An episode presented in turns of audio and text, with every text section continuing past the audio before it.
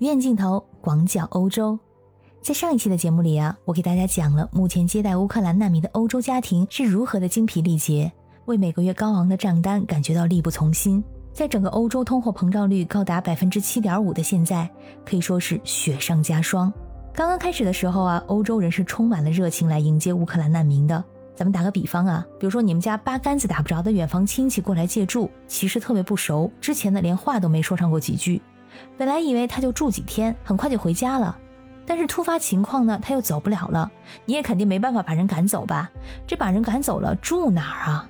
而且呢，这被别的亲戚知道了，那肯定是要被说三道四的。你只能硬着头皮让他接着住，每天还得绕着他转，就怕他离家太远不习惯。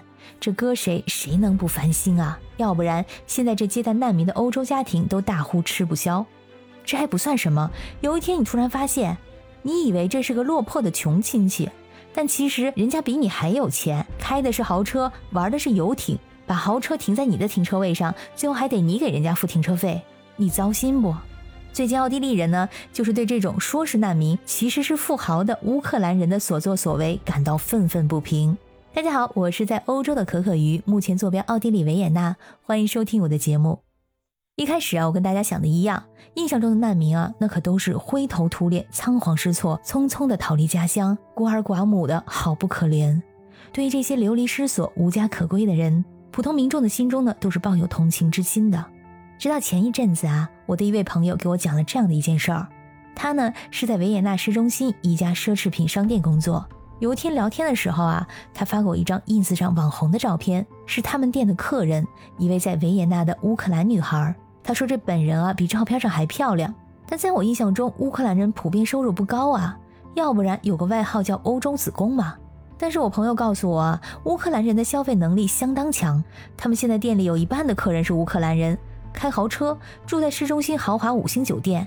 这五星酒店门口啊，每天都是固定的几辆乌克兰牌照的豪车。他们现在就出来度假的，日子过得舒服的很。我当时还是满脑子乌克兰逃离战火的孤儿寡母，也不怎么能听进去，觉得呢这可能就是个特例。哪个国家没有有钱人啊？他在奢侈品店工作，所以遇到的应该是个个例。绝大部分难民肯定是没有这个经济条件的，所以呢也没怎么往心里去。但这几天情况愈演愈烈，维也纳人忍了几个月，实在是受不了了。大家开始纷纷指责这些名为乌克兰难民、实为度假的乌克兰富豪们的所作所为。打开各种社交媒体，你会看到很多市民们拍下的视频，都是乌克兰牌照的豪车，要不然就是在路上大摇大摆地开着，要不然就是在市中心不该停的位置乱停车。警察还睁一只眼闭一只眼，当作没看见，没听说过给难民开罚单的。这车的牌子嘛，奔驰、宝马都排不上号。乌克兰富豪爱保时捷、宾利、兰博基尼，在维也纳的大街小巷招摇过市，穿过市中心，停在豪华酒店的门口。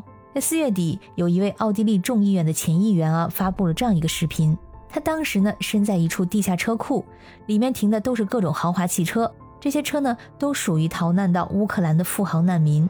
这位前议员在社交媒体上写道：“他们就在那儿。”泽连斯基先生的这些开着奔驰和劳斯莱斯的难民们，这些来自于基辅的寡头，他们牺牲普通公民的利益来获得财富，如今却以难民的身份在维也纳喝着香槟，虚伪。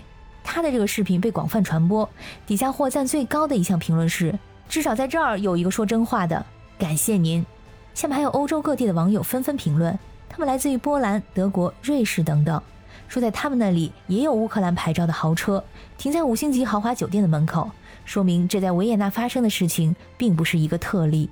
你不要以为啊是维也纳人眼红他们开豪车，维也纳人要缴纳并不便宜的停车费，一小时呢二点二欧，大概合十六元人民币。但是维也纳市长此前却宣布把市民停车费用来资助乌克兰难民。这些开豪车的所谓难民，除了可以免费停车，更是在市中心乱停。维也纳的市中心有很多几百年的古老建筑，街道十分狭窄。我们自己开车的话，要不是非去不可的情况，绝对不会开进市中心给自己找麻烦。除了容易堵车，很多地方呢是不让停车的，除非你住在这里或者工作在这个区域，才能向政府申请停车位，要缴纳高昂的停车费，而且呢很难申请下来。比如说，一个餐厅可能才会给你一个停车位。但是这种秩序呢，被这些乌克兰车牌的豪车们打破了。他们看到有空位就停，严重影响了生活秩序，堵塞了道路。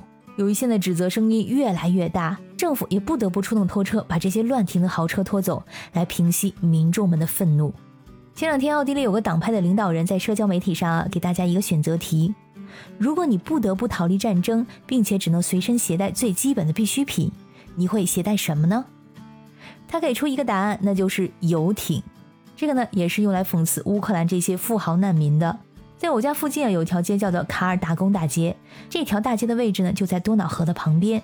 这一片的别墅区家门口啊，停的不是车，而是私家游艇啊。就在前两天，一辆挂着乌克兰车牌的雷克萨斯高级轿车出现在这条街上，而它的后面赫然拖着一艘豪华游艇，真是让人看傻了眼。这游艇啊，并不是他在奥地利租的，因为有细心的吃瓜群众拍了后面拖车的牌照，也是乌克兰车牌，说明这个游艇是一路从乌克兰拖到维也纳的，也说明啊，人家这度假的态度是认真的。今天的话题呢，我们就先谈到这里，我会继续关注在欧洲的乌克兰难民问题。感谢你的收听，也希望你能加入我的听友群跟我进行互动。我的听友群是爱笑的可可与拼音全拼。那么我们下次再见。